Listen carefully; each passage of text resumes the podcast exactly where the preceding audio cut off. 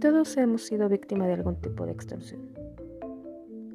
Por secuestro, amenaza de despido, de violencia física, cibernética, telefónica, amenaza de muerte, depósitos fantasma, mercancía jamás entregada, por WhatsApp, por mensaje de teléfono, por Face, por Insta.